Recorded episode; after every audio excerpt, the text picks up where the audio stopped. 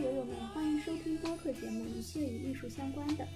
这期我们聊的是二零一四年的美国电影《你眼睛的世界》（In Your Eyes）。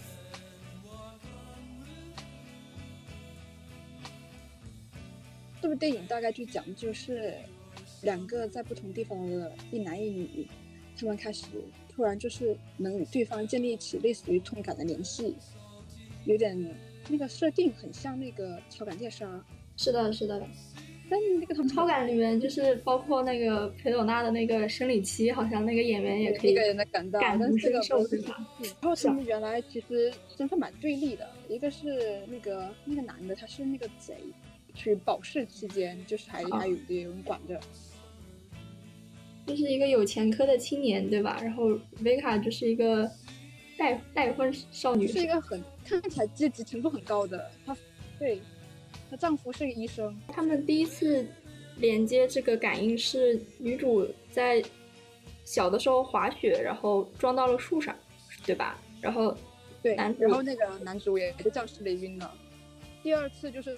他们长大以后，但是他们长大以后还是不知道对方存在。就在偶然一次，一次那个丽贝卡在丽贝卡在那个商店的时候，他们就连建立起联系。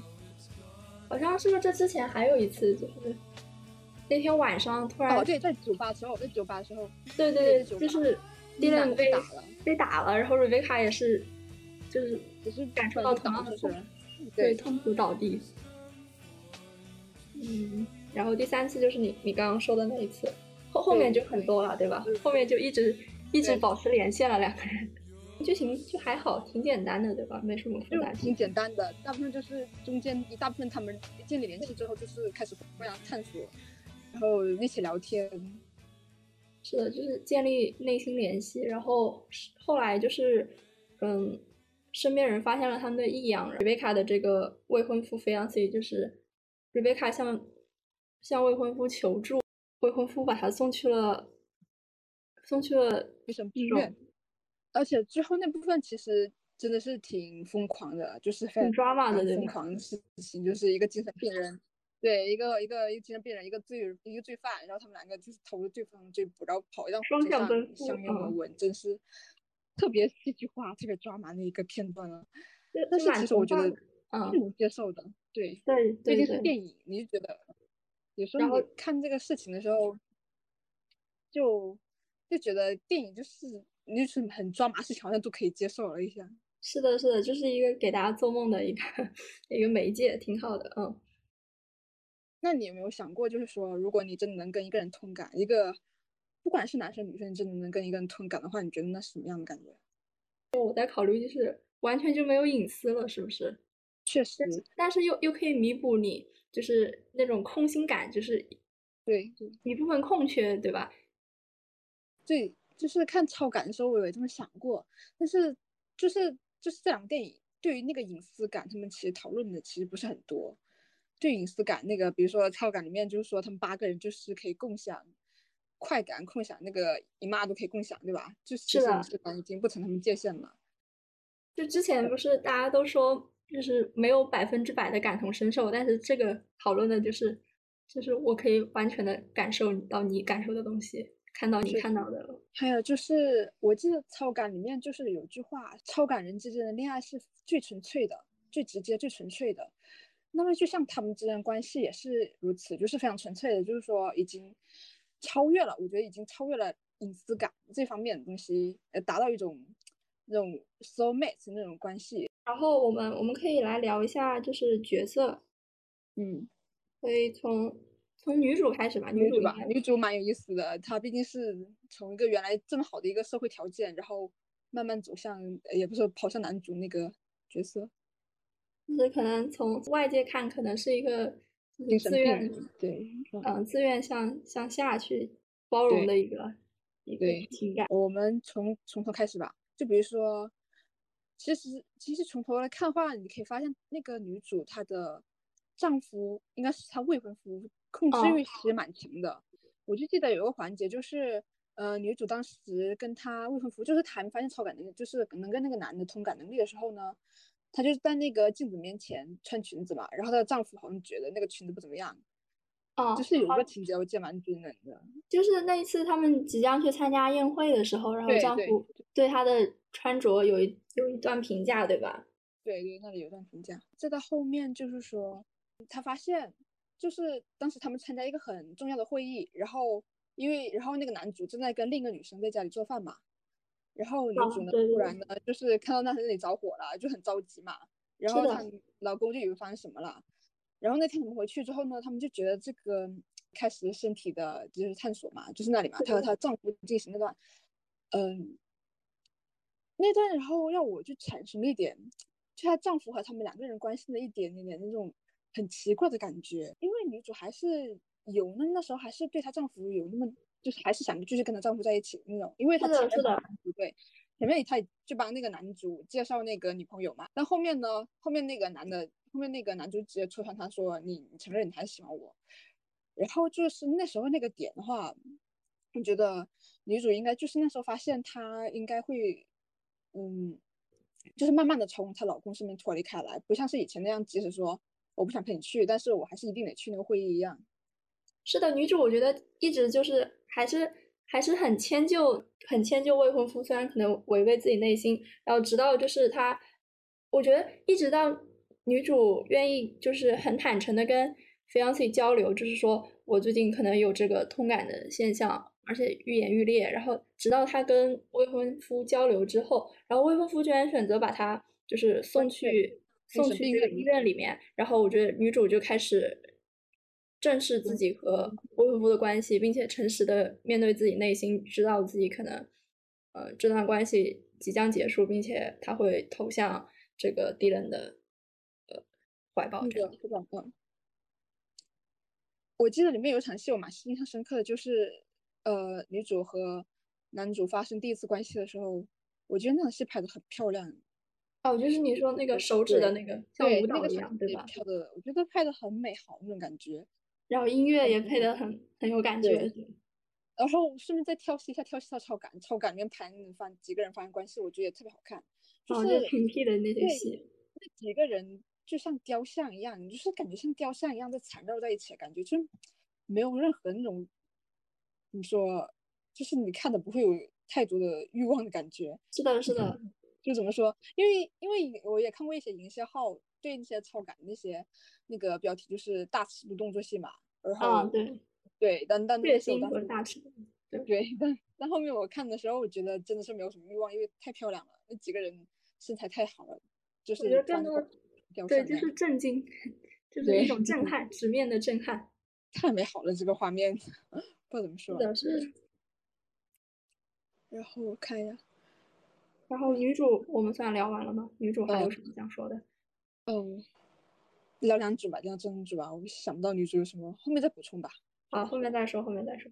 男主，哦，男主就是一个，哎，他他是露色，其实挺露色的一个人，就是一无一无。一事无成，应该叫对。但其实我觉得，就是说，他前面不是有他小时候那环节嘛？他成绩取得了 A 卷成绩不错的。但是还是跟朋友一起踏上了犯罪条路，有点交友不慎，然后就不幸留下了前科。男主就是以修车为生的，这样。对，对，是去修车那个。啊啊，有个情节就是男主不是慢慢的跟女孩那个女主在联系吗？然后呢，我看他，然后中间有一段就是他在给他房子旁边种花，然后把那个对，我也很印象很深刻。对，然后把整个房间都收拾很干净。你说，其实中间那段他们两个是有点双向救赎那感觉了。其实后面都好像他们两个人的生活就越来越糟了，一个到精神病院里，一个成了逃犯，然后最后他们可能还要逃去加拿大生活，对吧？对吧？然后。你你是怎么理解？我觉得这是一种非常另另类的双向救赎了，感觉就是可能在社会层面上，他们的两个人可能越来越不好了，就说别人眼里他们可能就是，就可能互相把对方拉向地狱那种样子，但是好像在这个层面，他们就是另一种救赎方式了。而且他们很就是很勇敢的往往那个方向走，就是所谓地狱，但是往里走也是前程万里的那种感觉，就是义无反顾的往深渊走。然后我我很想说的是那个女主未婚夫这个角色，嗯，我觉得他他就是怎么说呢？是一个有有有有公民进取心的一个一个老好人吗？这么说，就是他他也是爱女主的，但是他他身上我感觉看到了很多父权，然后他就是他也是个医生嘛，就是算是西方社会比较嗯，就是比较受人尊敬的一个对对一个职位，然后他也很有很有进取心吧？你看他就是要带着女主常常出席那些就是比较无聊的，但是很有商业价值的这种场合。其实，如果我觉得换个视角的话，如果因为我们是在男主的视角嘛，就是觉得很浪漫。但如果如果我们是女主的朋友，然后就可能说，比如说带入那个女主朋友那个什么戴安，对吧？就是带她画画那个女孩子，那个女嗯对角色，对不对？带入角色的话，然后你觉得你朋友精神不正常，然后告诉他未婚夫，好像你觉得这什么问题都没有，对不对？然后他未婚夫也是为了关心他，然后把他送进医院去治疗，好像也没有什么问题。对吧？但我觉得他这个人的问题，就也不说有什么问题吧，就是说他和大部分我们都一样，他就说权衡，他会权衡自己的身份，他身份什么？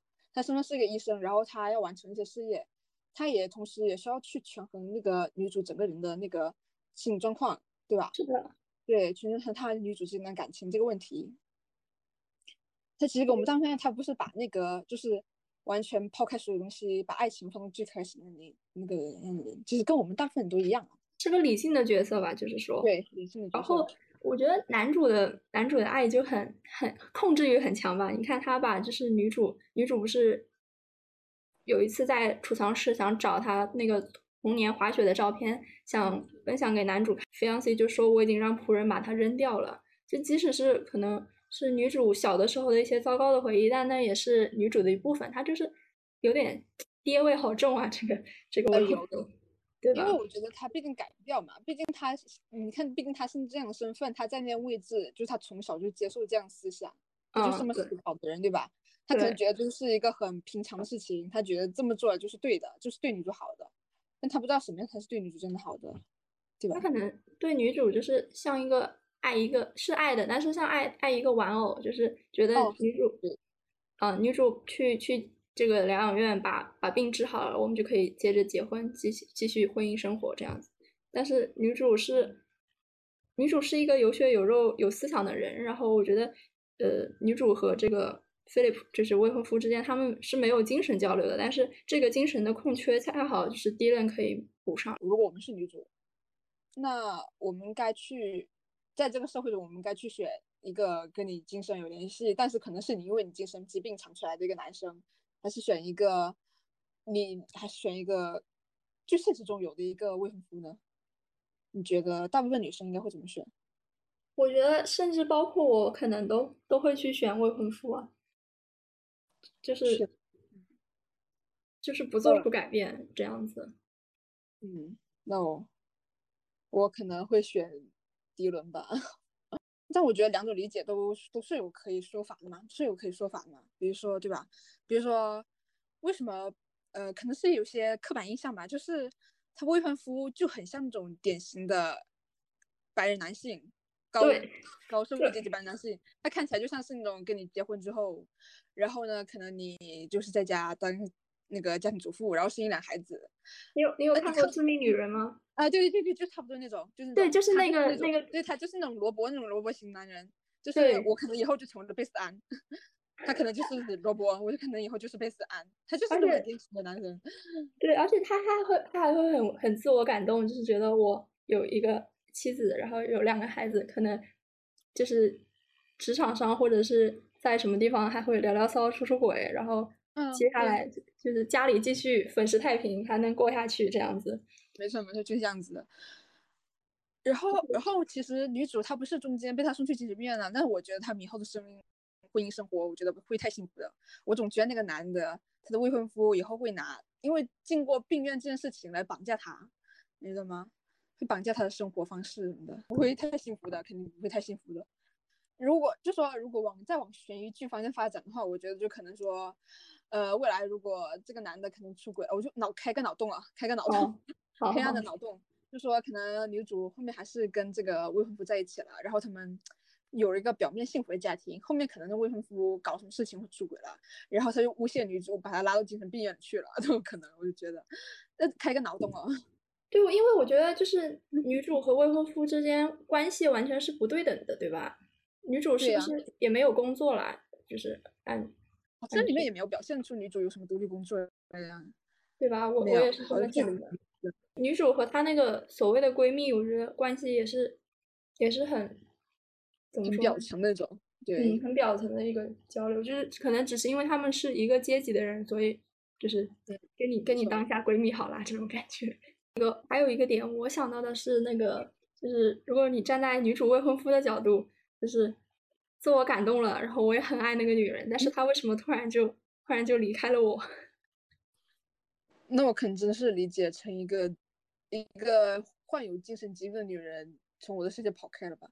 但我觉得，如果如果我是未婚夫的话，我可能就会前提是他跑嘛。对对对，就是按电影的结局。那我可能不会难过太久哎，我觉得像我这种人，我不愿意难过太久。我可能会找人。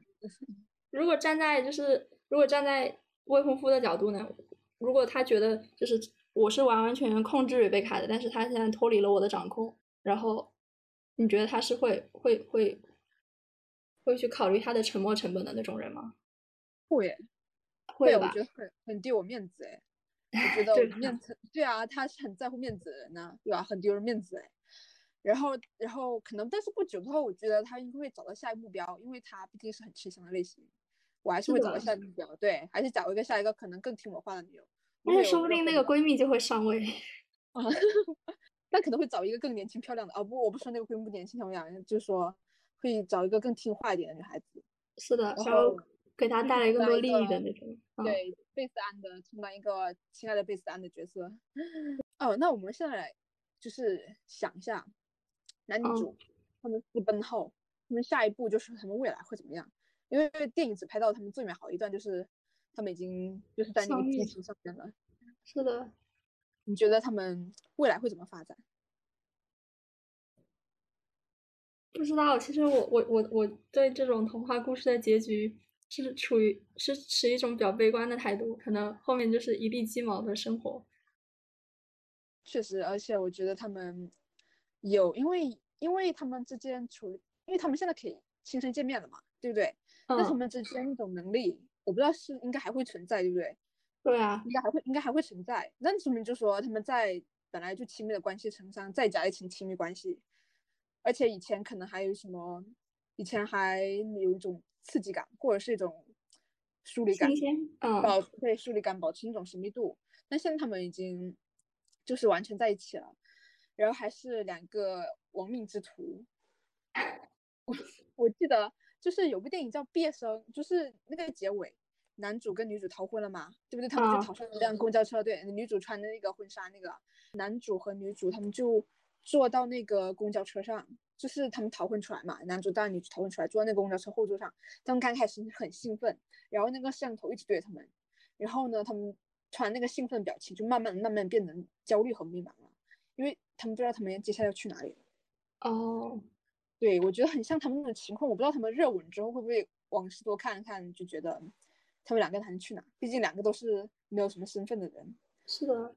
怎么说？我感觉两个人应该见面之后，就是可以互相探讨一些东西，然后会有一些新鲜感和甜蜜。但是，但是生活不知道生活会给他们带来什么。居然这个故事停留在这个最美好的结尾，肯定是这是最好的事情了。